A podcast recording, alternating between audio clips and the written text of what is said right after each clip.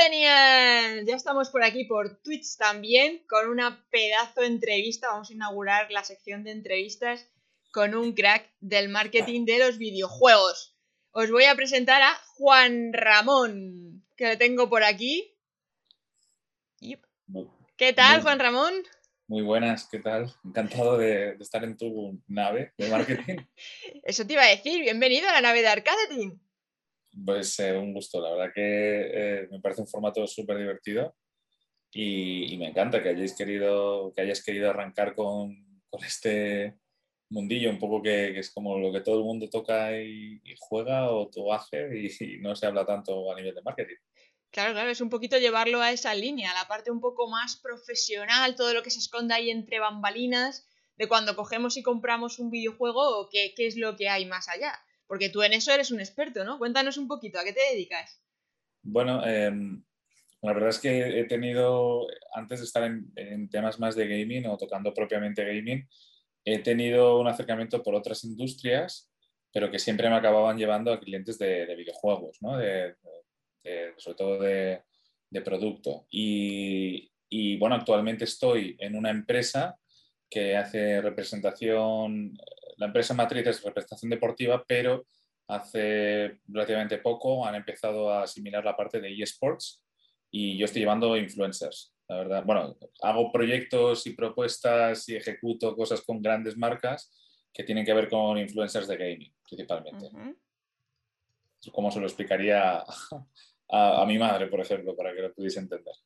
O sea, que te dedicas de gestionar cualquier proyecto que salga con una marca en general o con alguna en cuestión. Bueno, la verdad es que últimamente no están tocando la puerta a muchos, pero bueno, para que te hagas una idea, sabes que no puedo decir tampoco muchos nombres. No, pero, no, no, no, claro, claro. Eh, si Ibai Rubius es el top 5, vale, pues yo me encargo del top 6 hasta el 25. Estoy en esa uh. empresa que hace toca ese tipo de influencers. Pues bueno, algunos conocen que están subiendo mucho, eh, pues eh, rollo chocas y tal, pues eh, algo así. Entonces, pues eso, las grandes marcas que nos acercan a nosotros con quiero activar algo con el con target de gamers, con esta marca, o no sé, con una marca directamente en plan de quiero hacer algo, pero no entiendo nada del sector. Y mi rol, siendo que yo no soy experto, experto, experto absoluto de eSports, ni de equipos, ni nada de tan en profundidad como eso, sí que es entender realmente el producto de videojuegos y por qué ese tipo de influencers juega un tipo de juego, por qué es famoso ese juego que está gustando, por qué puede gustar tal otro a la vuelta de la esquina, porque bueno, a nivel de, como ya he dicho, de producto y de, y de agencias, sí que he estado trabajando con cliente final eh, bastante este, este tipo de mundillo. Y luego también, pues porque soy un friki, me gusta mucho y lo, y lo colecciono, pues como se puede ver un poco por el fondo, que es una parte de, todo lo que tengo, es, es, que yo creo que llevo jugando a videojuegos desde, pues desde que entró una PlayStation 1 en el año 96 en mi casa. Eh, pues llevo juegos, es lo único que, que pedía en Navidades o en, mi cumpleaños y, se me iba gran parte de la pasión y, de, y del tiempo libre ahí. ¿Y cómo, otras cosas, cómo has ido a caer concretamente en esa profesión? Porque no sé, normalmente es como que se cae más en tema de o jugarlo o tema de gestionarlo como representante, pero gestionar el marketing en cuestión. Eh, es bueno, la verdad, a ver, yo propiamente, o sea, es una cosa un poco curiosa, eh, lo decíamos antes del directo, es un sector que es muy, no hay mucha gente, me refiero. Eh, además ahora está todo muy centralizado y, digamos que los que hay son pocos y me refiero dentro de las compañías, dentro de PlayStation, de Nintendo, de, o sea, a la gente le sorprendería como cosas muy grandes que alcanzan a un público inmenso, realmente se mueve con poca gente en las, en luego las oficinas y demás. Entonces, eh, ahí tienen mucha empresa y, y, gente colaboradora satelital por alrededor, pues freelance o agencias o freelance que trabajan para esas agencias que luego contratan las empresas de videojuegos. Y entonces yo estoy un poco ahí, ¿no? O sea, al final no estoy trabajando en PlayStation, no estoy trabajando en Activision o lo que sea, pero estás trabajando mano a mano con ellos porque eres la persona que, que les solucionas eh, pensar algo porque ellos están más preocupados pues del aprovisionamiento de producto, de la distribución y de cosas más operativas, ¿no? Pero lo que es a veces tareas de entender al target o de ver dónde se puede encontrar el clic para hacer algo que no se tenía pensado, pues, pues bueno, eh, va por otra vía. Y es verdad que ahora mismo yo creo que el, dentro además de nuestra profesión cruzada, la tuya y la mía, que es eh, la industria del marketing en general, el sector del marketing, pues te das cuenta que yo esto lo hablo mucho con gente que hace eh, talent acquisition, es, decir, que, que, se encargan en los recursos humanos de coger gente, pero buscando atención al talento, ¿no? Em, y dicen que, joder, las empresas de videojuegos en particular eh, buscan este, este clic, o sea, no les vale simplemente que tengas conocimientos de marketing, sino que te tiene que molar. O sea, tienes que tener... Tienes que entenderlo. Tienes que detectar gustico por, por el tema. Y, y, yo creo que es, que es un poco respondiendo eso a tu pregunta. Yo jamás pensé dedicarme a mi pasión o, o, a lo que me gusta. También es algo que no ha sido pues nada fácil. Eh, es, es, mucho tiempo que a veces pero yo primero lo tomaba como, Buah, esto es una cosa que hago yo porque, o sea, me refiero, videojuegos es una cosa y mi vida profesional es otra. Hmm. Pero luego cuando en tu vida profesional de repente, por cosas de la vida, te ponen delante un, una propuesta de Electronic Arts o te, te ves ¿no? Que, justo por un departamento tuyo cruza algo que tiene que ver con videojuegos y dices algo interesante y dices, oye, pues a lo mejor eh, mi pasión me vale para mi profesión y a lo mejor no estoy yo tan, tan desubicado ¿no? con, con empezar a ver que esto tenía más, más proyección profesional, pero esto también te hablo que, esto fue hace años, ahora mismo es como que todo es muy cool, con hablar de los Ibais, los Rubius. Claro, es que en aquella época jugar a videojuegos no era algo, una profesión como tal, la verdad es que se, se va considerando cada vez más profesional, pero antes era como deja de perder el tiempo, ¿no? No, y además es que yo esto, como también em, hemos también hablado fuera antes de cámara, yo, yo, me he dedicado a la gamificación. Eh, y, es curioso porque, porque realmente descubres que el propio sector de videojuegos eh, fue el primero en aplicar gamificación. Es decir, una de las cosas que compruebas muy curiosa cuando coges, pues no sé, una simple cosa muy gráfica, pero cuando coges un mando de PlayStation 3 a uno de PlayStation 4, ves que hay un botón que desapareció, que fue el Select, y otro que apareció, que fue el Share, porque la propia PlayStation se dio cuenta que eh, no solo gamificaron, bueno, poner sistema de logros no es gamificar, pero bueno, es un primer paso. No solo pusieron un sistema de logros en los videojuegos, en PlayStation y en Xbox en aquella generación, sino que además cuando, cuando se pasó a tener esos mandos es porque se dieron cuenta que la gente empezó a grabarse, ¿no? Contándose cómo conseguir, yo qué sé, eh, no sé qué logro que se llame de no sé qué manera en un juego, pues la gente se quería completar el medallero entero en la PlayStation 3 y empezaban a grabarse con las capturadoras de, vídeo ¿no? y a subir sus gameplays. Entonces la propia industria dijo, joder, hemos creado una vertical que es como la gente quiere contar, los jugadores quieren contarse a otros cómo soy bueno haciendo lo que más nos gusta hacer, ¿no? que es jugar. Y a mí eso me parece muy inspirador. Entonces, es verdad que luego todo esto empezó a crecer, empezó a venir muchas más, diré a lo mejor alguna vez IPs, IPs no se refiere a la del router, ¿eh? se refiere a, es como llamamos en, en, en tema de videojuegos a los a los títulos de videojuegos. es Intellectual Patent, patente intelectual, pues hay algunas ah, IPs. Me lo apunto, que, eso no lo sabía yo. Sí, hay algunas IPs que nacen, que nacen mucho después, bebiendo y aprendiendo de muchas otras primigenias, ¿no? Pero, pero al final lo que descubres es eso, que a los jugadores les gusta contarse cómo, cómo hacen, o la gente en general, cómo hace mejor lo que más le gusta hacer. Cocinar, eh, fitness o jugar a videojuegos. Eso está quedando muy claro con las redes ahora sí. Sí, sí, total. De hecho, se dice que, el, mundo del videojuego eh, aporta más dinero, tiene más ingresos y más beneficios que el mundo del cine, del espectáculo y de la música juntos. Sí, sí, esto es una cosa que se lleva diciendo, la verdad que es, eh, fue el, comienzo de, dar ese toque a, la gente con, ojo, que, los videojuegos no es algo que hacen cuatro frikis que, que llevan gafas y no se peinan o comen fatal sino que lo hace más gente de lo que piensas. Y, y sí, yo, además yo, yo tengo una, un poco una reflexión, una teoría que yo creo que sí que está bien tirada, nunca la he leído ¿eh? en ningún sitio, pero todos yo creo que más o menos hoy día somos conscientes del éxito que tuvo, por ejemplo, la Wii, ¿vale? Una máquina que, que, al final acabó estando en todos los salones y yo recuerdo, pues, porque por aquel entonces era como eh, nos pilló una, una, crisis, que era la de pues, todo este tema de, de 2008 y demás, y hostia, esta máquina pegaba, pegaba muy fuerte en los salones de la gente porque acercó el juego incluso a la gente que no era un hardcore gamer, ¿no? Un tío que fuese que tuviese los codos y los dedos pelados a jugar. Y, era porque la, la, propuesta de entretenimiento, como no había mucho dinero para gastarse de irse al cine y demás o otras cosas, la gente se pillaba un videojuego y lo jugaba en el salón y además no tenías que aprender a jugar con las manos en el mando, sino moviéndote, ¿no?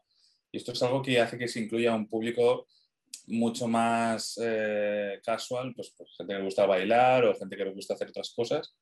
Y, yo creo que por ahí se empezó a entender que, a decir, hostia, espérate, que, que, hay mucha gente que se anima a jugar, ¿eh? pero no ya tantos van a conciertos o no tantos se, se suman a un festival, o a lo mejor tiene una temporalidad o una estacionalidad en determinada corte de edad, pero, pero luego ya no estoy para festis o, o, ya no me gusta ir tanto al cine, empezaron a venir además otras formas de, de vídeo en streaming. Entonces, yo creo que, que enseñó una lección acerca de ojo con los videojuegos. También creo que en ese, por la lectura en el otro lado, eh, no solo en la parte de que llegó la Wii o chorradas así, eh, creo, creo, que el juego, eh, los videojuegos empezaron a tener cada vez una gama más adulta.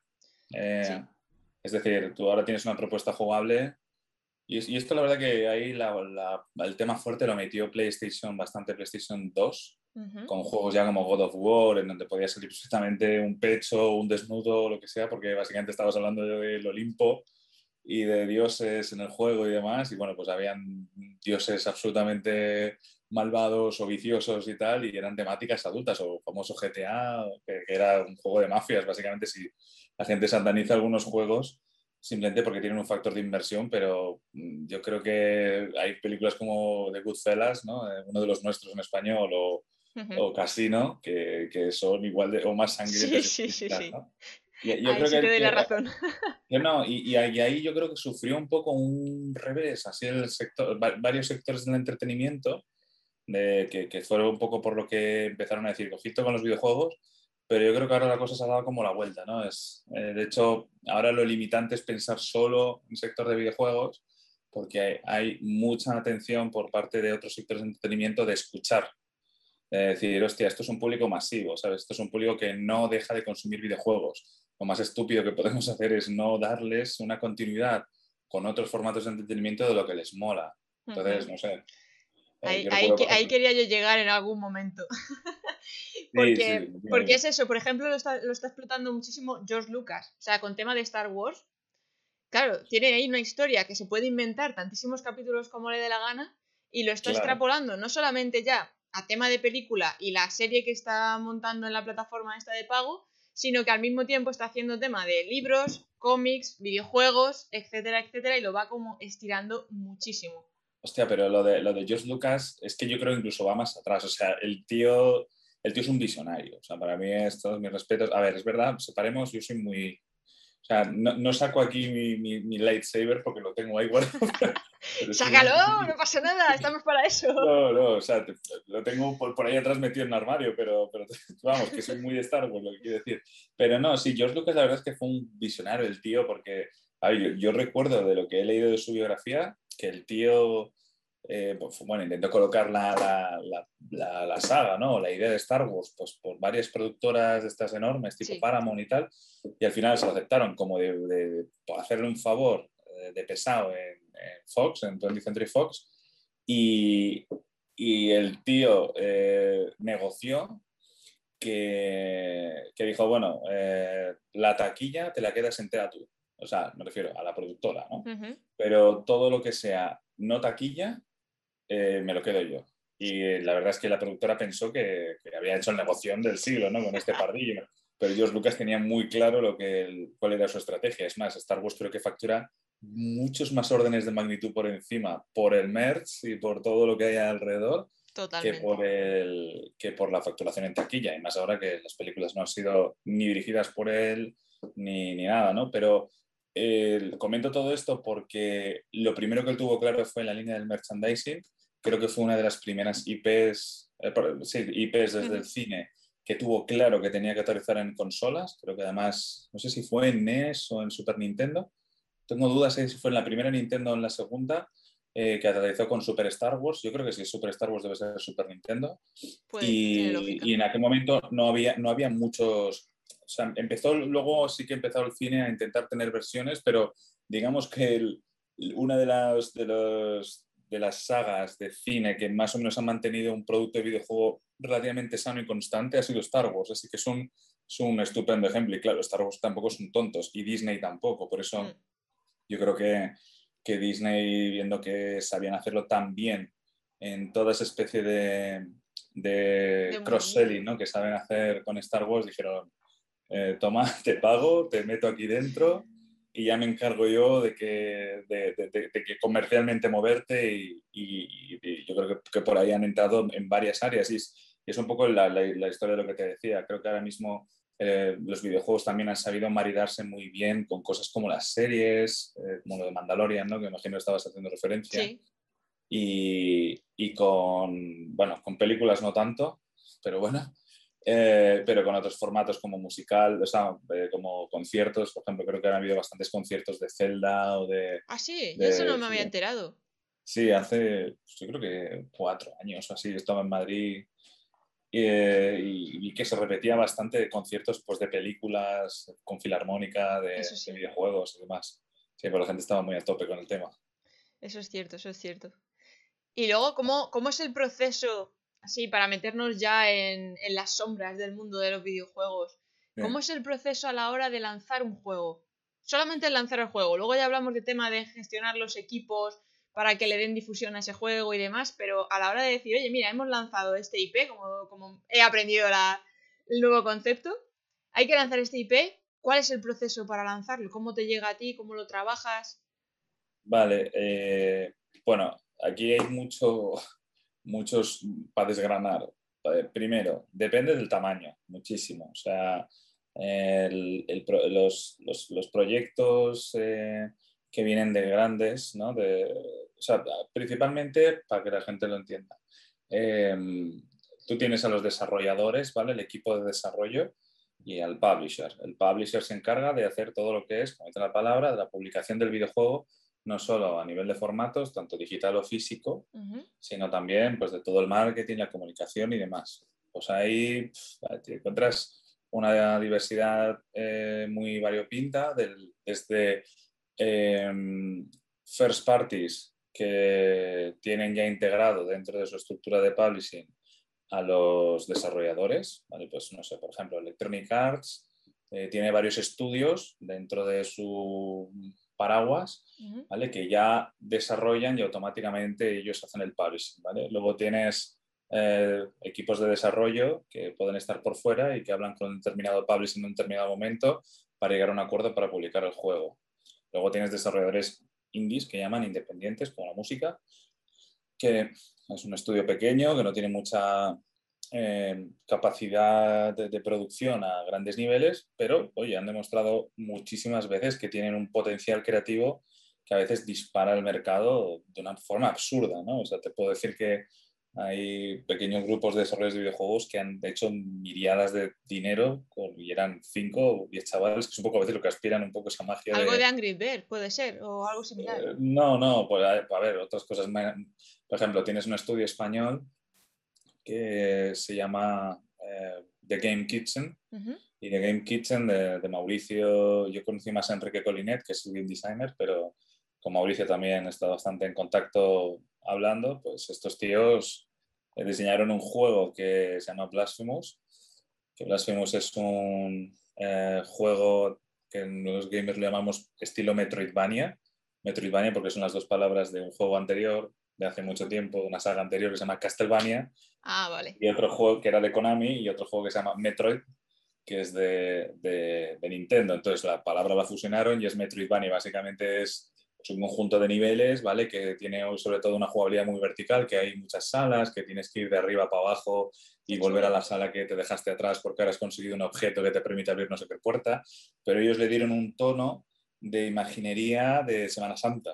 O sea, era como un juego tipo mm, eh, Lovecraft, por así decirlo, pero con estética de Semana Santa, o sea, con todo el tema de las, de las ánimas, las vírgenes, y, o sea, lo piensas y cuando lo ves dices, estoy viendo algo chungo y oscuro, pero quiero jugarlo, Entonces, fue una propuesta visual tan potente y el juego la verdad es que también estaba muy bien tirado a nivel gameplay, que lo primero que se encontraron es que en España no se lo, no se lo, estaban, no se lo querían mover o no, no lo veían, pero hablaron con una un publisher no muy grande, llamado, o sea, no muy grande, no de los de EA los, o... Los más reconocidos. sí, sí, sí, bueno, Team 17 se le conoce, pero no es de los super mega grandes. Eh, es mediano grande. Y Team 17 eh, dijo para adelante. Y la verdad es que eh, yo no estuve metido en absoluto en aquello, me habría encantado, pero, pero hablé con ellos, claro. Y la verdad que les pregunté, no muy explícitamente, pero ¿cuánto habéis sacado? O sea, intenté como hacer referencia de, oye, ¿y esto cuánto os ha dejado, no? Y me dijo, mira, me dijo uno de ellos, no te puedo decir cifras, pero para que te hagas una idea, en una semana, yo tenía un objetivo como que hostia, si esto lo peta voy a ganar tanto. Y pues esa idea que tenía en mente, que era como para un año, se cumplió en 10 días. Fue un escándalo. Entonces creo que respondiendo un poco a tu pregunta, lo que primero es tener una idea potente de desarrollo, ¿vale? Eh, evidentemente hay que hacer, a ver, los indies juegan más con me lanzo, ¿vale? Y ahí es como dicen en mi tierra, o te comes todo el turrón o te, o te pegas todos los tíos. Eh, y a veces lo petan porque sacan algo completamente off the record de lo que se está jugando, lo que se está haciendo, y la peña se vuelve loca porque, porque dice, hostia, esto es súper súper diferente. O se tiran a hacer normalmente, con, la verdad que con más prudencia, un estudio de mercado y ven un poco qué es lo que más está jugando la gente. Entonces intentan ofrecer algo a nivel jugable, eh, igualmente comestible, pero a lo mejor con otro tipo de formato visual o de narrativa, ¿no? De, eso. Sobre todo la propuesta visual tiene que ser muy potente. Entonces, cuando esto, esto es un camino siempre de un poco tortuoso para las dos partes, porque una de las cosas que es muy normal, yo trabajo con desarrolladores, eh, ya no para videojuegos, sino para otro tipo de cosas, es que los desarrolladores pues, quieren cumplir con que las cosas estén bien programadas, ¿no? O, que, o los de arte, que las cosas sean pintonas y potentes, ¿no? Visualmente, y como que van dejando ya, ya se hizo el marketing para luego, ya se hizo el publishing, ¿no? Igual, Y a lo mejor está el juego ya, eh, normalmente los juegos tienen varias fases de desarrollo dependiendo del tamaño, pero vamos, distingues básicamente alfa y beta, pues, y luego el release del mercado, y alfa es cuando tiene algunos, algunos assets ya programados, sobre todo mecánicos, pero no tanto artísticos, todavía hay cosas que están en fase de boceto, conceptualizando, y luego la fase de beta pues ya es cuando se ha implementado gran parte de este tipo de, pues no sé, texturas, grids, renders y movidas así, ¿vale? Pero digamos que ya están las mecánicas muy atadas, o sea que si el personaje dispara, los, los disparos van bien apuntados, o que si salta no hace cosas raras, o que si disparas a, a algo o a alguien, si se cae no traspasa una pared, o ese tipo de cosas que deben pasar, ¿no? A veces sí que pasa. Sí, que te puedes esperar eso de un beta realmente.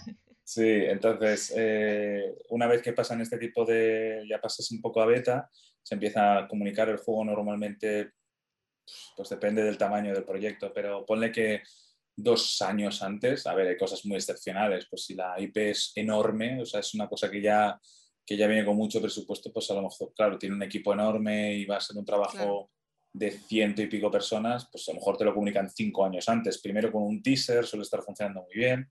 Um, luego se pasa a enseñar algunas partes de beta, sobre todo, niveles que ya están muy depurados, que casi van a pasar a juego final, o se van a mantener para juego final. Y, y, a partir de ahí, pues bueno, es montar, ya depende de cómo se quiera abordar. Eh, si va a tener una comunidad de, de, mi experiencia, de lo que estoy viendo, si siempre se quiere ver al final tocar pelo ¿no? y, y ver gameplay puro, es decir, muchas veces lo que hacen un poco mentiroseando un poquillo las marcas de videojuegos es enseñar mucha imagen pre-renderizada, ¿no? O sobre raíles. O sea, que ves al personaje, wow, hacer cosas y tal, pero ya no estás viendo que alguien coja el mando y lo haga, ¿no? Entonces, claro, es muy fácil lanzar una cosa así que te impacte si me lo estás tirando desde un ordenador potentísimo y, y el juego ya está calculando porque está sobre raíl, es lo que me estás enseñando todo lo que tiene que hacer. La máquina, pues claro, va a tirar de puta madre porque los recursos están enfocados en lo que tiene que hacer de A a B, es como una película. Sí, es lo que estaba pensando, como un tráiler, te cogen lo mejor de lo mejor y encima que hay veces que ponen hasta escenas que no han puesto luego en la peli, pero que le dan un potencial extra. Claro, claro, ya como que impacta. Entonces la idea es, siempre enseñar gameplay puro. Eh, y normalmente eso suele suceder como la segunda o la tercera vez que se procede desde teasers Y sobre todo hay un trabajo bastante fuerte de, yo creo que de redes sociales y de, y de escucha en redes sociales para, para, intentar ajustar algunos aspectos que todavía podrían implementarse. Luego te sorprende, ¿eh? de, te estoy contando las, las cosas que yo creo que se han hecho bien o son exitosas, pero luego te das cuenta que muchas veces, hostia, van muy apurados con crans de desarrollo súper al límite y como parece siempre que el marketing se deja como para el final o como ya lo harán los de marketing, los de marketing a veces no están ni enterados ¿no? De, de que han implementado último, cuál es la última versión de algo y a veces hay un poco de, de caos, pero vale, esto es normal, eh, normal en, en los proyectos más grandes cuando una IP explota, al principio son pocos y todo el mundo es muy horizontal, todo el mundo sabe más o menos lo que está haciendo. Hay como una magia ¿no? en el ambiente donde hay todavía un amor por la IP y tal, pero cuando entra a lo mejor un publisher más grande y quiere organizar un poco la estructura interna y tiene que eh, dar, dar un poco de, estructura, a veces un poco de burocracia a, dinámicas de desarrollo que, pues bueno, siempre hay una serie de quejas normales que es como, joder, no se encorsetan creativamente o, a veces estas propias empresas de publishing colaboran con externas que mmm, tienen tantas cosas también, tantos proyectos cruzados que, que, bueno, que tienen que organizarse mucho mejor. Yo normalmente veo que las, los proyectos que mejor funcionan son pequeños a nivel de marketing o ya cuando son grandes y como que les respetan su, su, autonomía, ¿no? Como, oye, mira, toma el dinero y no voy a hacer preguntas, ¿no? Que es la situación ideal. Eh, que pasará muy pocas veces, supongo, ¿no? Claro, no, no, Tiene que demostrarse que una IP es constante en el tiempo y, o, o que la persona que hay detrás, eh, porque también aquí hay estrellitas castros en, uh -huh. en videojuegos mucha, eh, o sea, como en el cine, ¿sabes? Que tú hablas de un Spielberg, ¿no? Y sí. a Spielberg yo creo que debe llegar a algunas productoras y como que no le deben hacer muchas preguntas, ¿no? Pues igual aquí, aquí tienes un Hideo Kojima, que, que, que, es el que hace uno de los padres de Metal Gear Solid, y él salió un poco a, a trancas y barrancas de, de, Konami, o por lo menos eso se cuenta, y, y yo creo que cuando vio que se pirado, de, que salía por la puerta de Konami, llegó PlayStation y le dijo, toma, ¿qué necesitas? Dinero, toma dinero, dinero. Porque saben que se está asegurado. Claro, entonces hizo Kojima Productions, entonces lo que pasó, por ejemplo, con ese juego que fue Death Stranding, que es el que ha sacado desde ya su propia productora con su nombre, eh, es, mira, no vas a tener ningún tipo de que te preguntemos nada, sabemos que eres un tío muy raro, que tiene unas propuestas visuales muy curiosas, que eh, y vas a poder hacer lo que, lo que tú quieras. Y la verdad es que Kojima Productions, por ejemplo, perdón, eh, sí, Kojima Productions es un ejemplo que a mí me parece muy interesante de tío que fue un game designer que lo petó y ahora mismo maneja toda la línea de comunicación como él quiere, eh, respetando y, y, y, claro, como él, como él conoce sus propios procesos internos, sabe claro. cómo, cómo comunicar, cómo lanzar los teasers. La verdad es que Death Stranding fue un producto que tardó yo creo como unos seis años, cinco años, porque yo recuerdo estar viendo un cuarto o un quinto evento de videojuegos mundial, que uno de ellos es el E3, uh -huh. y él todavía estar sacando teasers cada vez mayores, ¿no? Enseñando personajes, diferentes situaciones del juego y demás.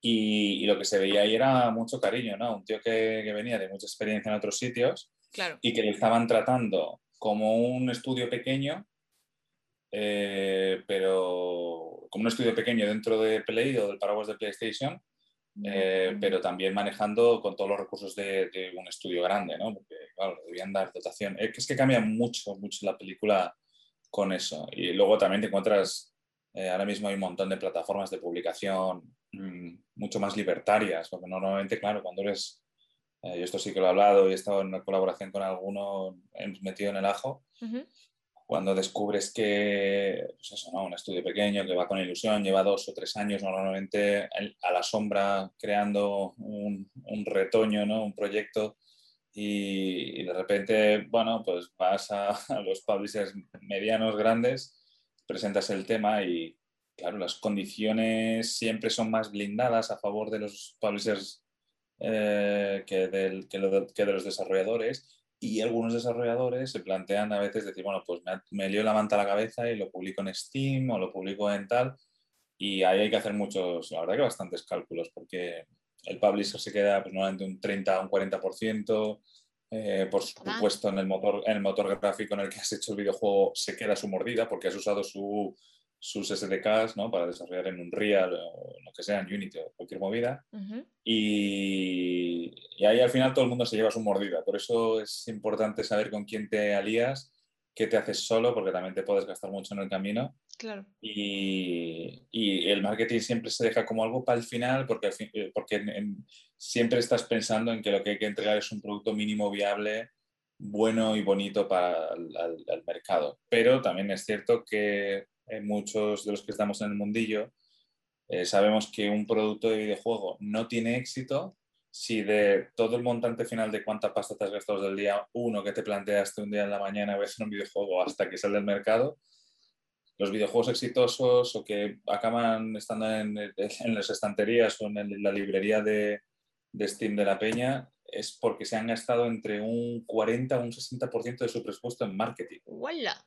Sean pequeños o sean grandes, o sea, es más o menos en plan... Sí, hay, un poco ese baremo, o sea, hay veces que te das cuenta, y yo personalmente lo, ves, ¿no? Así dices, hostia, si este juego es una mierda, ¿sabes? Pero tiene mucho marketing, o sea, la gente lo ha visto hasta en la sopa y es que es, en realidad, eh, cuando, cuando lo, lo, ves, ¿no? Yo, yo, no vengo de cine ni nada de eso, pero, pero acabas viendo con gente que sí que ha estado y ya otras cosas que vas leyendo para abrir un poco tu mente, ves que hay un paralelismo muy fuerte. Es que yo según lo estás contando, porque yo vengo del mundo de la producción audiovisual, y según lo estás contando, es que es como, por favor, ¿por qué la parte artística, creativa somos así? Porque estoy viendo que al final es, es, es muy similar esté donde esté, porque luego con el tema de libros, los escritores les pasa también lo mismo, los músicos les pasa igual, se empiezan, se encuentran ahí con el disco, oye, ya tengo mi maqueta, ya, pero ¿y ahora qué? Pues me he gastado una pasta en montarla, no sé qué, ¿y qué hago con esto ahora? Nos no, pasa al sector. No, y, es, a ver, hasta cierto punto, pues son mundos como, como, como, destinados a tenerse que entender, pero puedo entender que la gente deje el marketing hasta, hasta el último momento porque tú estás centrado en tocar tu instrumento, ¿no? Además, esto pasa luego también mucho en videojuegos cuando están equipos entre los de arte y los que programan, que son dos entidades completamente diferentes. Porque además tengo algún amigo ingeniero informático de estos duros y, ellos son muy, ¿sabes? Ellos no saben hacer las cosas bonitas, hacen hacer las cosas que funcionen. Claro, la parte lógica y la parte artística. Cuando ya, claro, cuando ya lo tengo ya todo bien montado para que funcione, me vienes tú de arte a tocar las narices y entonces quieres que esto haga esto y esto va a suponer para mí tal otro. Entonces ahí ellos también tienen un poco ahí su, su rifirrafe. Es verdad que cada vez los equipos son más, eh, no, no, tienen tantos contrastes, ¿no? Hay gente ahora mismo que gracias a los lenguajes de alto nivel pues joder, eh, tú puedes estar haciendo cosas en, en ZBrush o en cualquier otra cosa, pero te chanas algo del lenguaje de, yo sé, JavaScript un poco, o eres de Unreal pero te controlas C necesariamente, porque las librerías de, de Unreal tiran de C. Pero, pero bueno, siempre está ese pique, ¿no? Y por supuesto los de marketing se tienen como, si ya entre nosotros nos cuesta ponernos de acuerdo, ahora venís vosotros aquí a joder con que con que si esto, con que si ahora te tengo que sacar un clip, con que quita, quita, quita, déjame que no sé qué. Entonces, bueno, hace gracia, eh, pero al, final es eso, tienen que conocer la gente el juego, hay mucho ruido, hay mucha propuesta jugable en el mercado, entonces saber destacar por el canal adecuado no siempre implica gastarse mucho dinero, simplemente hacerlo llegar a las manos adecuadas. Por ejemplo, estos, este año hemos, de, de pandemia hemos tenido dos ejemplos buenos, o sea, uno de ellos fue Fall Guys, que yo llamo el simulador del Grand Prix. tal cual. Que no sé si has jugado, pero. No, no, no, voy a buscarlo, me lo voy a apuntar. Son unos, son unos personajillos así como adorables y acolchables ah. eh, que, que, tienen que superar pruebas, ¿vale? Pero es que los, muñecos son deliberadamente torpones, eh, rechonchitos, y entonces hay pruebas, pues, de, de quitarle la cola a uno de ellos, de llevar huevos a una cesta, y claro, te pueden putar por el camino de, ir saltando de una plataforma a otra, porque si no otras se caen, rollo Grand Prix. Pues esto lo hicieron de putísima madre, la, yo creo que la comunicación y la llegada al concepto de juego, de juego social, de juego con colegas, de juego ligero, lo hicieron con una buena estrategia de influencers y lo petó. Y otro que creo que me parece todavía más excepcional es em, Among Us. Ajá, eh, sí que esto fue, vamos, este juego es de 2018 o 17 por ahí. eh, yo recuerdo, yo, yo, me imagino, el pobre chico que habrá programado esto, tiene un aspecto visual, pues la verdad que malo. Sí. A mí no me llamaría visualmente, pero jugablemente es muy bueno. Eh, es un juego básicamente de que sois tripulantes en una nave o cualquier situación extrema. Entonces hay que hacer una serie de tareas, pues palancas, no sé qué, es como minijuegos, pero hay un infiltrado, hay una persona que es como el malo de la nave que tiene que ir matando a gente, ¿no? Entonces al final, como cuando matan a alguien y descubren el cuerpo, hay una ronda de reunirse en un chat durante X minutos y ponerse de acuerdo de a quién tiramos de la nave porque sospechamos de alguien. Entonces la gente discute, se grita, pasa ahí de todas las movidas posibles por haber y tiran a alguien. Y puede que acierte y hayas tirado al asesino, con lo cual se gana la partida, o directamente tiras a alguien y lo único que te dice el juego es fulano de tal no era el asesino, era un rollo crudo, ¿vale? Y entonces está muy guay porque, bueno, yo me imagino que el pavo que hizo esto lo iba a hacer en 2017-2018, se acostó y dijo, pues bueno, bueno, ya he hecho mi juego, pues ha sido una mierda, pero de repente lo jugaron dos influencers en no sé qué país, creo que Corea, o no me acuerdo muy bien, nos dijeron, pero ahora mismo no me viene a la cabeza, y empezó a crecer eso y el tío debió levantarse en plena pandemia con el servidor reventado de gente que le estaría pidiendo jugar a Among Us o descargárselo. Y es un poco lo que, lo que demuestra, ¿no? Es decir, eh, tu juego puede ser bueno, pero tiene que estar en el canal o, claro, tener la eh, visibilidad realmente, porque muchas veces puedes tener mejor por eso, producto. Por eso importa, hay, hay, es, un, es, un, caldo muy particular, no solo importa la propuesta jugable, el aspecto o la plataforma o el país, ¿vale? O el coste, evidentemente, lo que te estás dejando en producirlo, eh, sino, sino también si, si, si, la, si, la, propuesta narrativa o jugable va, va, a poder aprovechar el viento ¿no? de otras uh -huh. que, que, que, te van a ayudar o lo contrario, ¿no? Eh, y a veces esto es un poco un tiro al aire. Siempre se sabe que hay juegos que funcionan mejor que otros. Eh, si te vas a arriesgar a hacer un juego eh, que sea que esté ya muy quemado o al contrario, que sea muy de nicho las mecánicas, tiene que ser potentísimo visualmente o, a nivel de historia o narrativamente. Y hay casos, ¿eh? hay casos muy bestias de decir, hostia, esto es súper raro encontrar un juego de este rollo, pero joder, es que no me puedo parar de jugarlo o los que les debe molar este rollo, deben flipar la hostia con, con, el, con cómo han planteado la historia, cómo han planteado los personajes o, ¿sabes? Sí, es un poco igual, pensar un poco en el público que va a jugar ese juego. Claro, pero has hecho muy buena comparativa con el cine, o sea, es igual, si vas a coger, hostia, una, una narrativa complicada, claro. un tema tal, es que va a cambiar mucho la película eh, con la localización, tanto idiomática como, como, de fotografía o de escenografía del sitio. Eh, y, por supuesto con los actores, ¿no? Yo los actores los, los, equipararía a las dinámicas del juego, ¿no? Porque, porque ellos te van a llevar de alguna manera cómo va a fluir la historia y la sinergia entre los personajes, que te parezca más creíble, que no, Uh, que su voz o su acting o su rollo transmita mucho más que otro, ¿no? Pues eh, en los juegos creo que tiene también ese componente, te tienes que creer que todo tiene un sentido no solo jugable, sino, no, sino también visual, que, na, que nada desentone, no, sino que, que, todo funcione bien, ¿no? Y en eso, por ejemplo, pues, la verdad es que Nintendo ahí tiene, no sé, siempre la varita mágica para, para hacerlo de puta sí. madre. Sí. O sea, sí, es como mí. que le colocarías en el top.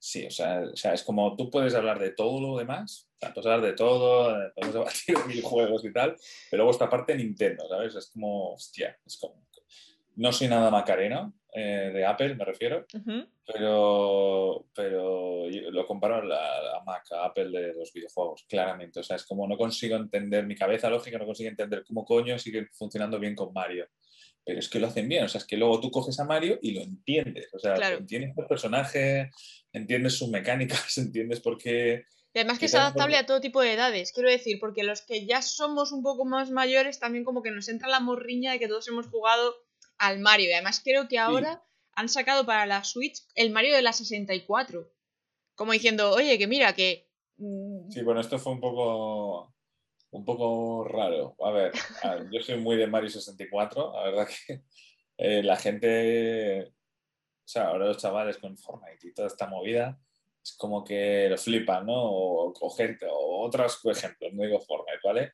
pero te digo yo que el, en, la, en, mi memoria cultural y social de aquel momento, el salto de las dos dimensiones, de los sprites y todo eso, a las tres dimensiones, eso fue la hostia. O sea, a mí me explotó la cabeza junto a gente del año 98 eh, y fue, precisamente con Mario 64, ¿no? Hmm. Además tiene una historia a nivel de desarrollo muy chula, muy bonita, lo que es la forma de reconceptualizar cómo hacer juegos, porque no, no muchos juegos, muchos juegos murieron en el camino, en el santo de las 2D, de las 3D. Sí. Pero Super Mario lo hizo de puta madre. Y, sí, ahora se celebraba, pues creo que el 35 aniversario de Super Mario. Madre mía. Y la verdad es que Nintendo ahí fue, me has puesto el único ejemplo que le podemos pillar en que no lo hizo bien, porque, a ver, el juego es un porteo literal, o sea, hicieron un port, es decir, copy-paste a cartucho de Switch. Y coño, eh, me llevas haciendo. Juegazos todo el tiempo, ¿no? me llevas haciendo en el, en el, 25 aniversario de Mario, no en el 35 de ahora, sino en el 25, yo recuerdo que fue en Wii, y hicieron un CD de recopilación de todos los Marios hasta la fecha. Y encima algunos de ellos fueron reeditados y tal, mucho cariño puesto, pero en este simplemente me haces un copiar y pegar. Además, algunos juegos no estaban rescalados a formatos de pantalla de 16 novenos. ¿En serio? Todavía conservaban el 4 tercios de las pantallas de antes de, tenían 40 hercios o Sí, de las, cuadraditas viejas de toda la vida. Eh, por ejemplo, Super Mario 64 es un ejemplo de ello. Eh, la cámara en el Super Mario 64 era con botones, hmm. entonces tenías que pulsar tantas veces como ángulos querías que girase la cámara. Y joder, tío, ya llevas teniendo tres generaciones joysticks, coño, ponme un. que puedas hacer un cambio suave de cámara haciendo un paneo sobre el personaje, ¿no? Sí, pero ahí es como yo creo que ha querido tirar tanto de la nostalgia de a lo retro que se han pasado.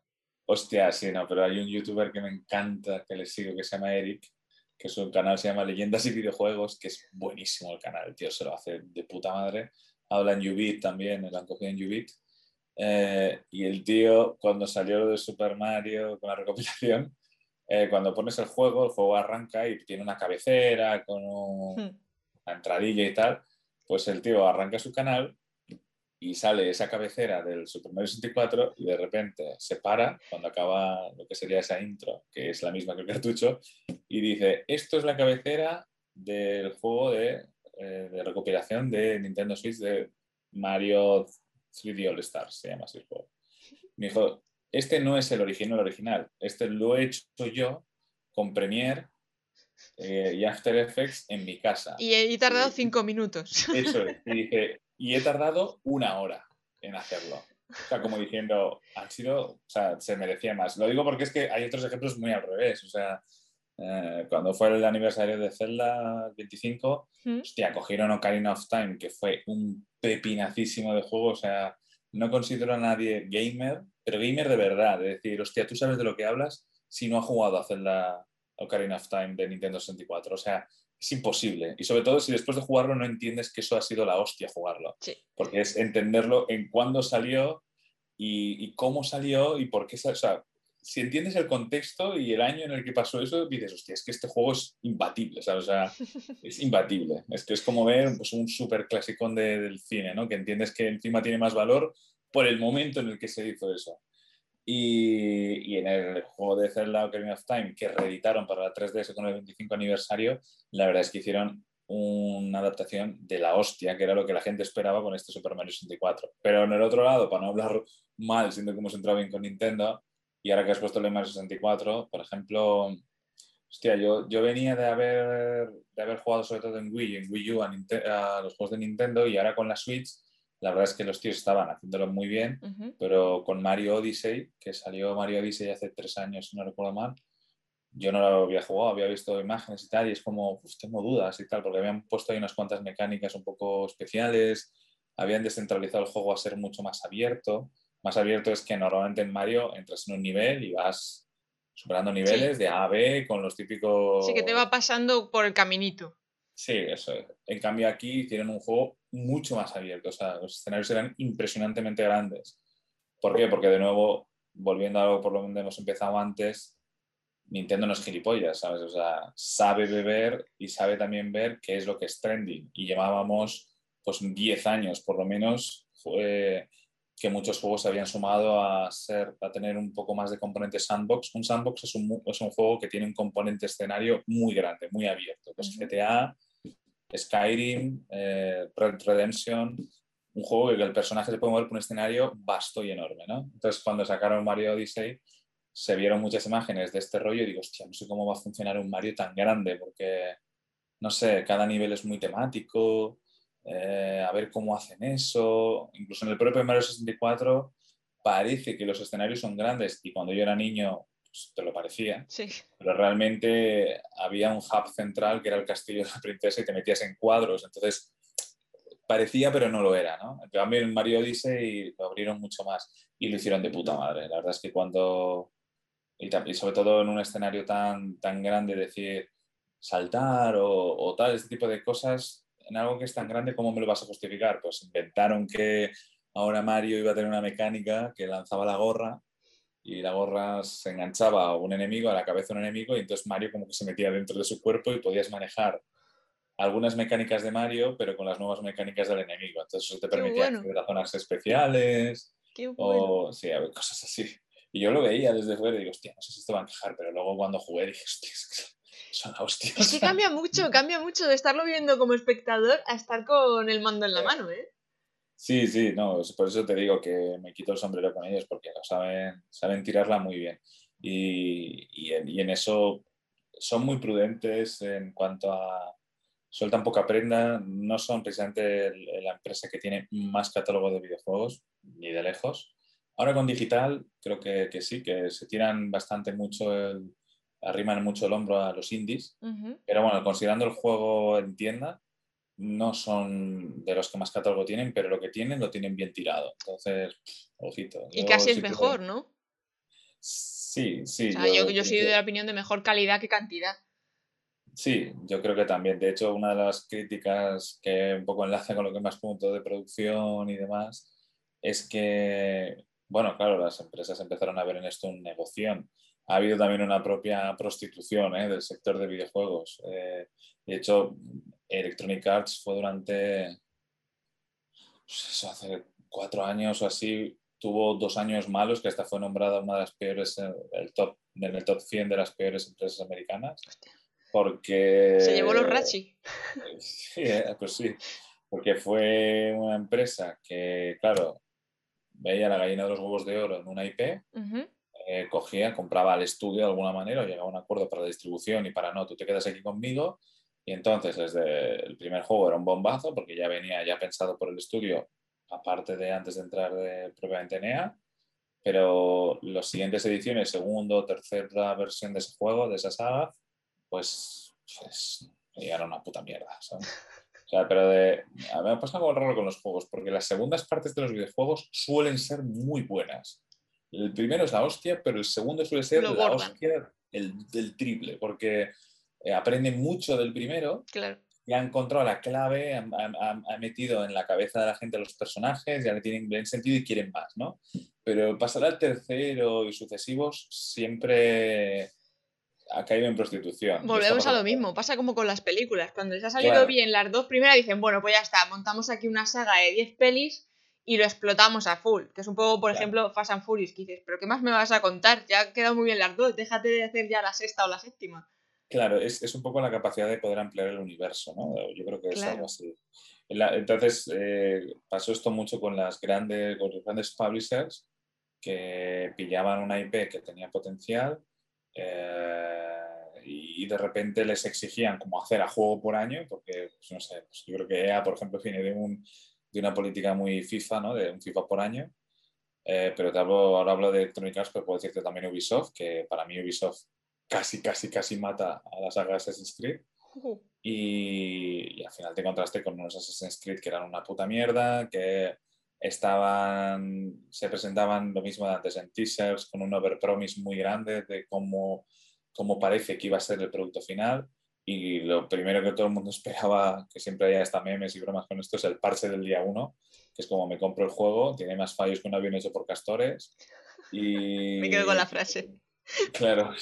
Y entonces te, te, te, lanzan un parche que pesa, pues no sé si ya el juego te, eh, en preinstalación en la consola o en el ordenador te son 60 gigas, por decirte una cifra, pues de repente me metes un parche de 12 gigas porque es cosas que por tal de ponerme el juego y que me gaste 60 euros en comprártelo, me has dado un producto a medias que hace falta que le metas un parche y que me ocupes más memoria y a veces alguna de estas cosas ni siquiera repara algunas mecánicas que tendrían que haberse revisado con más cariño en la fase em, en la fase alfa y beta del asunto, pues esto mosquea la peña. Entonces castigaron muchísimo a esas empresas porque es como... Mm, normal también. No, claro. Y, incluso algunos estudios llegaron a desaparecer. Por ejemplo, el, a mí me molesta mucho y de hecho se lo pude decir a un jefazo de EA una vez en una charla que dieron en la Red Juan Carlos. Eh, le dije claramente, tío, vosotros matasteis a Visceral Games. Visceral Games era una empresa que hacía una saga que a mí me encantó. Además, creo que la publi fue muy buena, sobre todo en la segunda parte del juego.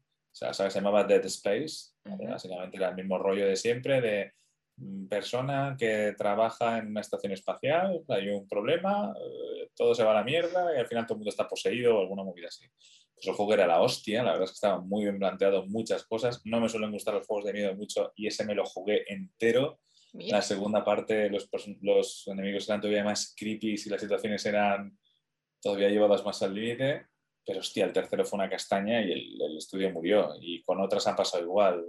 BioWare es una empresa del paraguas de EA eh, que hicieron una saga excelente llamada Mass Effect, que tiene una comunidad de jugadores increíble, o sea, de gente que le gusta el fandom, son fans del aspecto de los personajes, de muchos rollos del juego, y sacaron el 3, ya en el 3 la cagaron con el final, como Juego de Tronos, y, y los siguientes que han intentado pastirar el chicle y tal, una puta mierda, que tenían por dónde cogerse.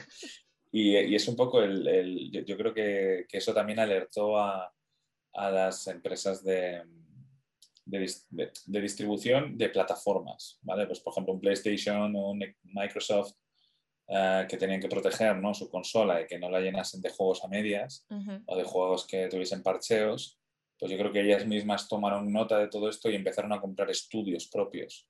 Eh, que, que, hacen juegos, o sea, no solo, eso también es una estrategia yo creo que de negocio y de marketing que se puede sacar y ahora está pasando mucho, eh, que es em, normalmente hace dos generaciones de consolas, eh, tú, eh, hubo una cosa que, empezamos a a los usuarios, porque aquí hay como muchas tribus, ¿vale? O sea, en plan de, si yo soy de Nintendo, sí que voy a jugar a Zelda y a Mario y a otros, ¿no? Donkey Kong, Metroid, ¿vale?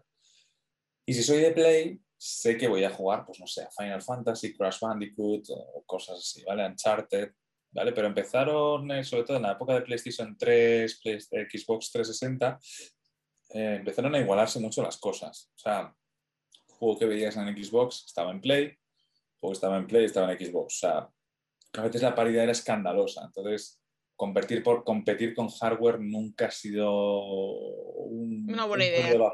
un buen lodazal donde meterse. Entonces, eh, yo creo que también con, con, con estar un publisher, no sé cómo EA, ¿no? que hemos mencionado Ubisoft, que sacaba un juego y lo lanzaba para, dos para, para, las dos consolas del mercado que podían tirar su juego, esto le hacía ganar posición dominante a, a esta empresa, a EA o Ubisoft o cualquiera de estas, y a estos los ponía en un segundo plano. Entonces yo creo que las empresas de plataformas dijeron, espérate, que me estás sacando, sí, mucho catálogo de juego, pero no está siendo exclusivo para mí, por tanto no estoy asegurando un usuario exclusivo PlayStation que venga aquí a jugarse un juego que además tenga una calidad pepinaza y, esto es un cachondeo, esto, ¿sabes? Entonces yo creo que en las siguientes generaciones, como en la 4 o ahora la 5, PlayStation 5 o Xbox Series X, han empezado a hacer mucho esto, es decir, hago compra de estudios, los incorporo directamente bajo el paraguas de publishing de la propia plataforma, en este caso Play o Xbox, y desarrollan desde aquí, in-house, o sea, controlados por mí. Porque si quieres jugar, no sé, a Doom, Fallout o cualquiera de estos juegos tal, es, pues, pues, una de las compras más bestias que se han hecho este año pasado fue por Microsoft a Bethesda, a Zenimax, que es eh, la empresa que tiene es un publisher intermedio, un third party que tiene, Zenimax tiene a ID Software, tiene a, Bethesda y estos son estudios de desarrollo que tienen sus juegos. Entonces lo que hizo Microsoft es tú vente para acá, te compro y es un poco rollo como Disney, ¿no? cuando compró Marvel. Se va a hacer, pero si quieres jugar esta mierda, tienes que jugar en Xbox. ¿no? Y como que ya tienen los deberes muy bien hechos, esos juegos por su cuenta, los usuarios automáticamente, si son muy fans o, que, van a ver algo muy bestia que va a continuar la línea narrativa de lo que les mola de esos juegos, van a tener que comprarse una Xbox. Y Play está haciendo lo mismo. entonces vuelven a ser un poco estrategias de territorialidad de, de mercado que vuelve a llevarnos también a una cosa un poco más marketingiana, que es como el poder está en el contenido.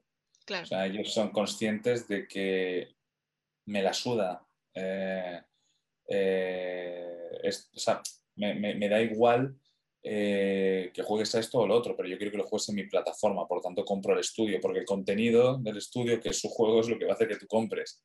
Le va a diferenciar del resto de competidores, claro está. Claro, y de nuevo vuelve a ser un poco una lectura acerca de, es más importante el contenido casi que el hardware. De hecho, tú te puedes comprar una Play nueva de estas, una 5 o una Xbox, pero por ejemplo, Xbox ya está empezando a plantear un sistema de, cloud gaming, que es como una, para que, para que no sepa, es como un Netflix de los videojuegos, ¿vale? Tú pagas una suscripción, activas la plataforma con un login de usuario y tal, y puedes tirar eh, el juego o el catálogo de juegos desde cualquier ordenador, pero porque se te está siendo suministrado en streaming, ni siquiera tienes que descargarlo en tu máquina, o sea, se mientras lo juegas. Entonces, claro, Xbox dice, ok, te puedes comprar la Xbox Series X perfectamente con tu cuenta de Xbox Game Pass, ¿vale? Pero si tú quieres jugarlos de un ordenador porque y solo te quieres llevar el mando para simplemente sincronizar por Bluetooth el de la Xbox, pues tú abres tu sesión y juegas a este juego la lectura es muy clara. A Xbox casi que se la suda el hardware completamente. Lo que quiere es tenerte jugando a juegos de su paraguas, de su rollo. Que lo tires hasta desde un Mac, le da igual, ¿sabes? O sea, es como, es que ya ni me voy a meter ahí. Claro, claro, porque realmente donde están haciendo dinero, digamos, es en, en tema de la plataforma digital y en jugar los juegos. Que la gente tenga una buena experiencia, digamos. Claro, sí, es, y sobre todo es también un poco volviendo a lo que hemos también dicho al principio acerca del cine y otros formatos, yo creo que al final el sector está entendiendo que es un, eh, como el contenido es más importante casi que el formato donde lo juegues, eh, yo creo que la línea, que el círculo que se completa es, es eso, estoy vendiendo entretenimiento. Como estoy vendiendo entretenimiento, eh, me da igual desde dónde lo consumas. Lo importante es que tenga sentido para ti, que te, que te salga por las orejas. O sea, si te gusta The Witcher, vas a chupar Witcher en la consola, en Netflix porque hemos hablado de ellos para que hagan una serie, en merchandising o en escuchar banda sonora o covers del tema, ¿sabes? Al final ellos lo que quieren es que la experiencia del, de la IP, del contenido, sea completa. Sea completa y por supuesto tener todos los derechos de ese contenido.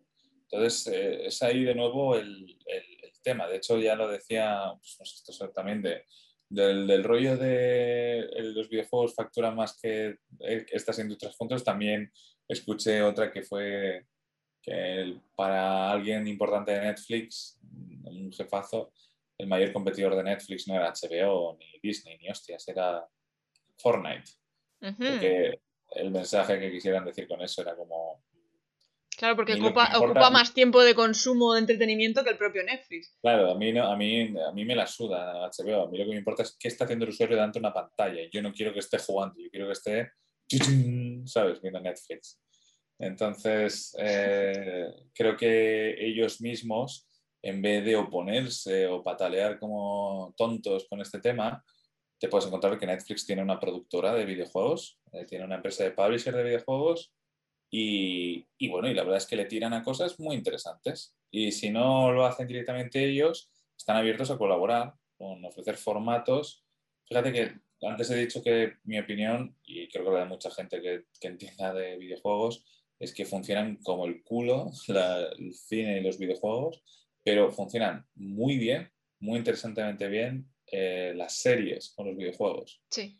Y yo creo que esto ha sido el filón para ellas, para decir, hostia, pues vamos a remangarnos y, y vamos a ofrecerles a esta gente una vía donde sin dejar de estar usando el mismo dispositivo con el que puedas consumir una serie o juegues, pues al final todo tenga un hermanamiento, que tenga un sentido y aquí no tenemos que pelear, sino que colaborar. Eso me parece una buena, una buena lectura de, marketing y un buen aprendizaje de negocio. Es decir, hostia, pues si la gente, al final el poder lo tiene el usuario, ¿no? O, entonces vamos a intentar ofrecerles formatos en donde siempre esté haciendo lo que quiere hacer, pero que incluso cuando descanse, pues tenga la alternativa de seguir consumiendo lo que quiere, pero en, mi plataforma, ¿no? Ahora en vez de jugarlo, a lo mejor quiere ver la serie. Claro. O sea, es como un poco lo que lleva estratégicamente YouTube, de decir, no quiero que te salgas de mi plataforma porque así es como gano yo dinero mediante la publi en este caso, pues en este caso de tema de videojuegos es como, vale, tú vas a entrar aquí para entretenerte y te voy a dar todo el abanico de entretenimiento habido y por haber para que tú no salgas de aquí, porque es la manera que tienen de poder hacer negocio. Claro, es, al final es usuario cautivo, ¿no? Y, bueno, ahora mismo yo creo que también la gente lo está viendo mucho en las... Eh, a mí me flipa ahora ver, ir a, marcas de gran consumo, de bueno, todos conocemos cuando salimos por la gran vía de nuestra ciudad, eh, que te encuentras, vas a Berska, vas a H&M, vas a Primark, vas a Zara, ¿no? y te puedes encontrar camiseta de PlayStation, eh, otro día no sé qué vi de Assassin's Creed Valhalla en Pull and Beer, o, ¿sabes? Cosas que antes era como, debías irte a la tienda friki de tu barrio para tener la camiseta gamer o geek de algo, ahora es como que se ha democratizado y es yo creo que porque eh, las, las marcas han empezado a entender que el público ese es mucho más constante y sensible de lo que parece. También creo que es que el formato de, de consumos digitales se ha ido cada vez centralizando, es lo que he dicho, ¿no? O si yo soy Netflix y el usuario tiene mucho rato abierto un laptop delante, pues lo que vas a hacer con un laptop es eh, ver la vida de otros y escuchar generadores de contenido o lo que sea, ver una serie, jugar, principalmente, ¿no? Entonces, ¿por qué no meterme de forma inteligente ¿no? en, ese, en ese circuito? Que los usuarios tienen además una exposición de horas y horas y horas y horas por día, semana y mes. Entonces, eh, yo creo que eso también lo están, lo están sabiendo manejar otras marcas, ¿no? En este sentido de ropa y demás. Y luego, claro, también tienes el tema ya de la competición deportiva con los eSports. Cuando una IP se hace, por su tipo de mecánica, se hace muy social y muy grande y tiene un montón de gente que le encanta ver cuando, pues, cuando ya no estás jugando, ver cómo otros juegan, pues para mejorar cuando tengan ganas de volver otra vez a jugar. O simplemente al final funciona como tutorial. Claro, sí, o simplemente les gusta sentirse ¿no? en el ambiente ¿no? de, de, otros frikis que hablan como, como él o de lo que a ellos les gusta pues esto es un mensaje muy poderoso para las marcas. Aunque yo también te digo que hay un poco más de espuma que de cerveza de lo que venden, en ese sentido en los eSports. Eh, porque es como, hay, hay, una frase de los Simpsons que me parto el culo, siempre la, llevo, la traigo mucho a temas de marketing. Dispárala, dispárala.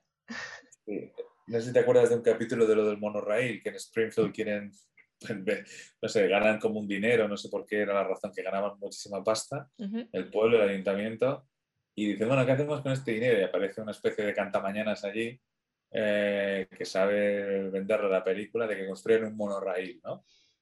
Eh, y sale un tío tocando el piano, montan ahí un musical de estas situaciones un poco absurdas de los Simpsons, pero el tío antes de empezar a cantar dice, un ayuntamiento con dinero o un pueblo con dinero es como una mula con un yo-yo. Nadie sabe de dónde la ha sacado ni cómo narices utilizarlo.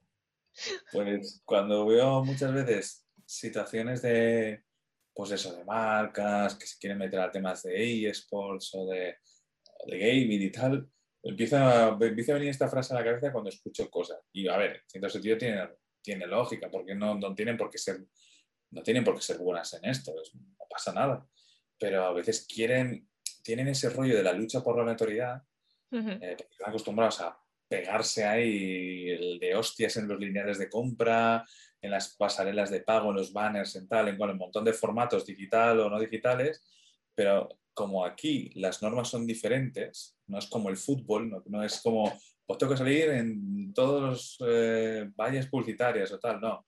El, el medio videojuego y YouTube, el canal ha aparecido antes, perdón, ha aparecido antes los jugadores y a lo que jugaban antes que el canal, por lo que lo han hecho.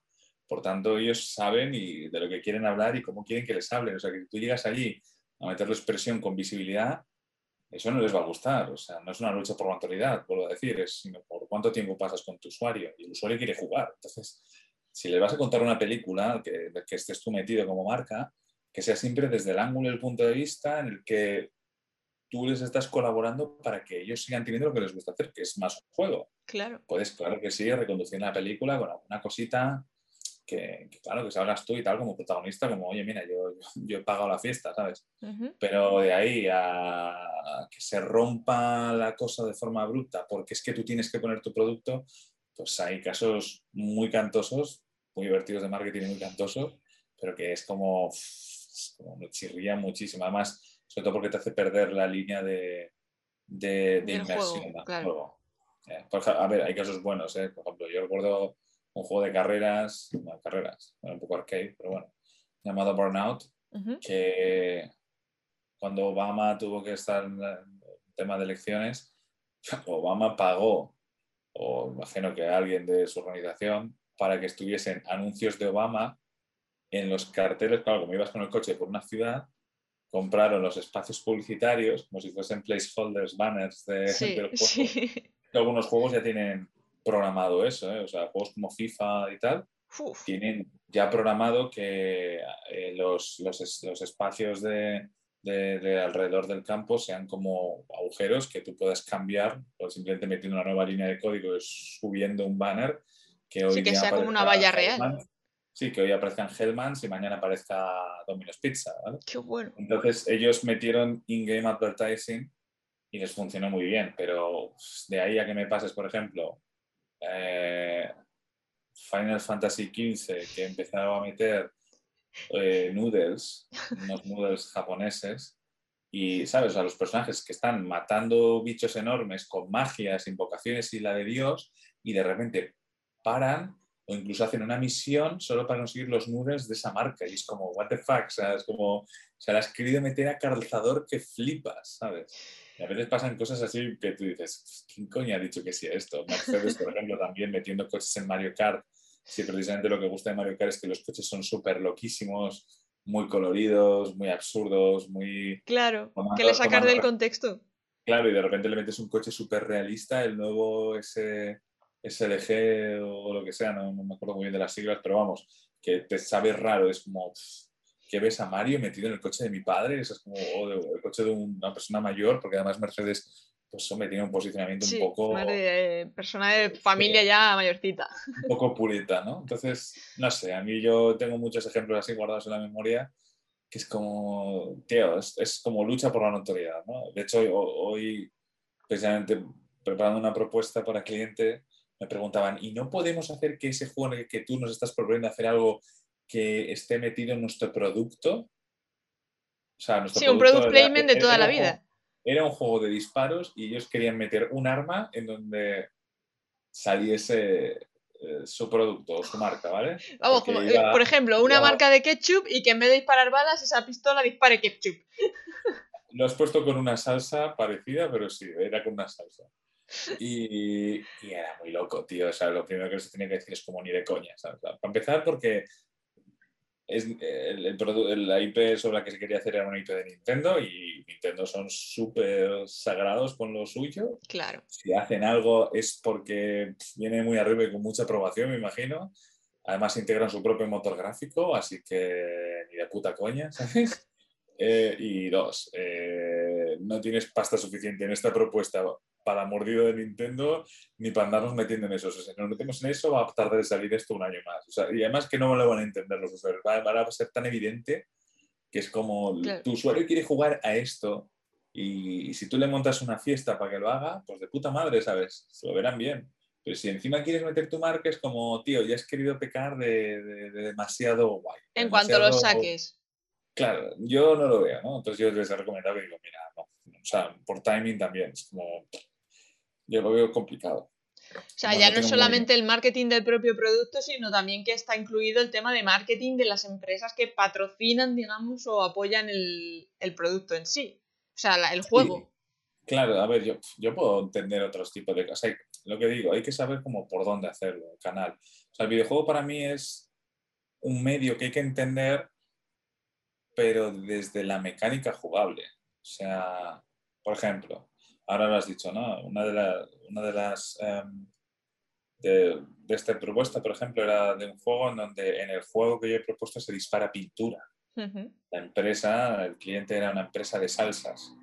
Pues joder, salsa y pintura tienen mucho que ver. Además, los diferentes sabores con los diferentes colores. O sea, hay un match, ¿no? Y encima eh, estaban muy preocupados porque estaban escuchando mucho ruido en torno a los Fortnite, a los Call of Duty, a los eh, Counter-Strike, juegos que son muy realistas de matar y de hacer bajas. Entonces les preocupaba eso, pero no, pero claro, yo les intentaba hacer entender que no se tienen que fijar en eso, sino que las mecánicas de, de, cazar y ser cazado es una cosa que funciona bastante bien en los shooters en general en videojuegos, entonces que no se fijan en eso. Entonces buscarles una IP en donde yo ya la entiendo, veo que es súper family friendly, encaja con lo suyo y encima tiene un toque así de alusión hacia las salsas, pues, eh, coño, pues le veo un match, ¿no? Eh, y yo siempre se lo digo a las marcas, eh, acércate al jugador haciéndole ver que tu marca tiene sentido con la propuesta jugable que a él le gusta jugar. Pues a ver, si un día Coca-Cola le da por meter camisetas en Fortnite, pues me parecerá bien, ¿sabes? O sea, es como Fortnite ya es un juego de por sí visualmente tan loco, tan... Que encajaría eh, cualquier cosa realmente. Sí, bueno, últimamente se están flipando un poco, ¿eh? están metiendo a Marvel ahí que me parece no pintan ni con cola. Pero, pero bueno, sí. Yo que soy marveliana, sí, considero que se han pasado tres pueblos. Sí, pero imagínate que se mete Coca-Cola Energy y uno de los objetos que proponen que haya es que aparezca una Coca-Cola Energy, que te, cuando te la tomes, tu personaje vaya el doble de rápido durante unos segundos. Hmm. Ok, vale, me parecería que tendrías cierto sentido mecánico, creo que Coca-Cola tiene pasta de suficiente como para eh, poderle plantear esto a Epic, incluirlo en Fortnite. Y bueno, pues tendría sentido. yo qué sé, imagínate que, por ponerme una, cosa, Hawkers o una empresa de gafas habla con Fortnite y los personajes no solo pueden llevar las gafas en, en, su set, porque ya de por sí sus skins, sus, sus apariencias tienen elementos modernos eso que no desentonaría que unas gafas fuesen de la marca. Porque además si esa, encuentras unas gafas en cualquier baúl de objetos del juego y te las pones, pues las gafas te dejase ver a los personajes enemigos, eh, a su sombra. O sí, lo que sería meter el producto en sí en contexto. Claro, que la silueta de los personajes enemigos pudieses verla a través de las paredes durante 30 segundos. a lo mejor en en incursiones a, una estructura, o sea, a un edificio dentro del juego, pues te permitiría ganar una cierta ventaja temporal para matar y tal y cual. Entonces todo el mundo estaría deseando encontrar gafas de Hawkers, ¿no? Pues me parecería una estrategia, pues yo que sé, mejor tirada, ¿sabes? Porque dices, estás entendiendo el sentido, le estás dando un contexto mecánico y dinámico de tu producto y no está afectando al juego. O sea, visualmente tiene tiene soporte y además, joder, encima le estás encontrando un toquecillo que no desbalancea mucho la experiencia, pero que además encima le haces entender al usuario que tu marca tiene valor como producto y encima como ítem en el juego. Entonces, ese tipo de cosas cuando las he encontrado me parece fantástica. Es como, ok, no se encuentra muchas veces, pero cuando lo hacen y consiguen ponerse de acuerdo y lanzarlo, de puta madre, ¿no? Claro, es que los movimientos geniales no pueden ocurrir todos los días. No, no, claro. No, y a veces que es como, es como lo que hemos dicho antes de la gamificación, que Claro. Se puso de moda un día en los círculos de marketing.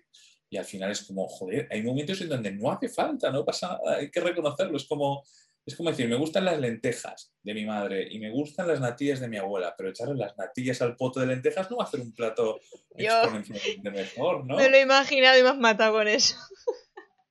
Claro, pues eh, esto es un poco lo que yo, lo que yo intento reflejar con, con este tema, pero, pero bueno, siempre videojuegos es un entorno súper apasionante, a mí es un tema que me encanta. Em, creo que, que, todavía le queda mucho recorrido y muchas sorpresas. Hay, todavía hay un mundo muy interesante por ver cómo se asienta el tema de la realidad virtual. Eh, mm, eso es un tema guay. Ese tipo de cosas. O sea, como llevarlo más a, pues eso, lo que tú dices, la realidad virtual, poder vivirlo más en primera persona más que estar al otro lado del mando. Sí, bueno, yo, creo que incluso lo que habrá es lo que llaman ahora la extended reality, la realidad extendida, que es que tú te pongas unas gafas y puedas, eh, sin perder, o sea, tú estás viendo el mundo exterior, ¿vale? Pero que digamos que superponga no está mal dicho así, ¿vale? Pero como que tú veas elementos virtuales en tu entorno natural, ¿vale? Como si fuesen hologramas. Sí, como se está viendo el tema de Pokémon Go con el móvil, pues ya sin necesidad del móvil, vayas por ahí con las gafas. Algo así, eso sí. Entonces, ya hay cosas bastante interesantes, pero yo creo que si los devices, los dispositivos evolucionan miniaturizándose y ofreciendo una relación de potencia y contextos y procesamiento suficiente, pues yo creo que va a ser el siguiente grito fuerte, ya no solo para videojuegos, que sí también, sino para hacer que estos sean inmersivos en tu mundo normal y que además otras marcas puedan encontrar utilidad en esto. Tan, tan es así que, que sea un poco como la realidad normal cuando te quitas las gafas y cuando te las pones, pues montón de movidas superpuestas en cartelerías, en, el ámbito urbano, que te puedan permitir conocer ofertas o saber dónde ir o cosas así. Un poco es el amago que, intentó hacer a Google Glass, ¿no?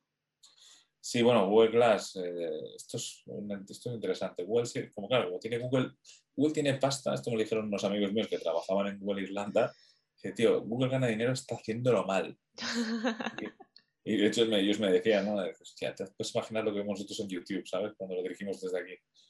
Eh, pero sí, eh, Google hace estas cosas. Lanza una cosa, es muy sonado, la cosa en sí es una puta castaña que, que, casca enseguida, pero bueno, ya han sido los primeros en hacerlo. Y entonces luego hacen una revisión, aprendiendo mucho de los errores. Y Google Glass fue este ejemplo, pues sorprendió, yo lo probé, eh, pues sí, ¿no? ¿Vale? Algunas cosas pero luego salieron con una salieron con Industrias Light and Magic, que es Industrias Light and Magic, que es la empresa que fundó George Lucas para los efectos especiales de Star Wars. Y diseñaron, bueno, se escuchó que hubo un desembolso obsceno de dinero para hacer un producto colaborando y salió un teaser precisamente de un tema de hologramas con C3PO y R2D2 de Star Wars. Vale, me quiere sonar, creo que sí que he visto algo al respecto. Y entonces ellos luego tiempo después sacaron las Magic Leap. Son unas gafas que te permite, tiene microproyección sobre la lente y al mismo tiempo un sistema de cámaras que las cámaras leen la profundidad y el contorno de las cosas de tu alrededor y la microproyección sabe calcular qué esquina tiene tu mesa o cómo, qué forma tiene tu, tu mi silla gamer para que si proyecta con la microproyección en la gafa a R2D2 le tenga que quitar el cacho de profundidad de los elementos para que te parezca que, no le está cortando por la mitad o que no te lo está superponiendo por delante de la mesa. Entonces es una movida. Y, sí, ya las he probado y tal, y la verdad que tiran muy bien. Ahora, ¿necesita revisión? Sí, porque eso lleva eh, una puta petaca enorme que parece de diálisis, que es eh, el procesador de la CPU que está tirando todo lo que está aspirando y una batería también eh, de, plutonio, debe ser eso. bueno, pero así empezaron los móviles, siendo un eh, ladrillazo. No, no, claro, por eso, que, me parece un avance muy bueno, muy, muy bueno.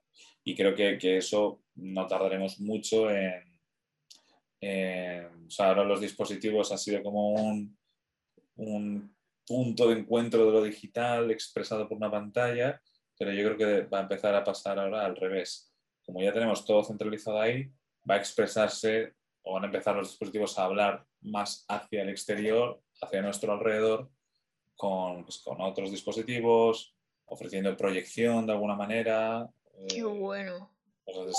Yo es que, yo es que soy muy, muy tech de eso, o sea, me encanta todo lo que sea tecnológico y cositas así nuevas, me, me chiflan. Bueno, pues es, es, yo creo que no tardaremos en, en verlo, o sea, es, además una cuestión de, tiempo, de, decir, eh, como las tablets, ¿no? Que hmm. al final veías una pantalla táctil y solo se podía, no, solo podía detectar un punto de presión, ahora ya puedes hacer así, ¿no? Y detectar varios puntos de presión. Y las pantallas crecieron de tamaño, primero grandes y torpes, luego se hicieron más pequeñas, ahora han vuelto a un formato un poco más grande, es como lo que dicen de Apple, ¿no? Dice, joder, nos están midiendo la misma mierda, cambiando el tamaño de pantalla. y, yo creo que en estos dispositivos va a pasar igual, o sea, va a acabar siendo yo creo que un referente tan fuerte como, la, las tablets, ¿no? Como un rollo así, que vas a poder tenerlo eh, como, como, un dispositivo de, de, referencia para vivir tu realidad normal y luego tu realidad llena de información, evidentemente trazada por los intereses también del marketing digital. Pero bueno, eh, estuvo guay. O sea, estuvo guay la, la experiencia. los avances de, de, Google para esto. Espero que creo que van a seguir haciendo cosas muy chulas. Madre mía, yo me tiraría aquí hablando contigo, Juan Ramón. Te voy a dar una sección solo para ti. O sea, porque se me, o sea, según voy escuchándote se me generan nuevas preguntas, nuevos temas de conversación, pero es que también yo entiendo que es hora de irse a cenar. no te quiero entretener más. Como, primera, como primera salida ha estado bien. Ha estado muy bien, muy, muy, muy, muy bien. O sea, yo... Más así que no hay problema. Y además me puedo traer, puedo intentar liar a, la nave a, uno o dos que me conozco que seguro que les canta. Pues bienvenidos a bordo.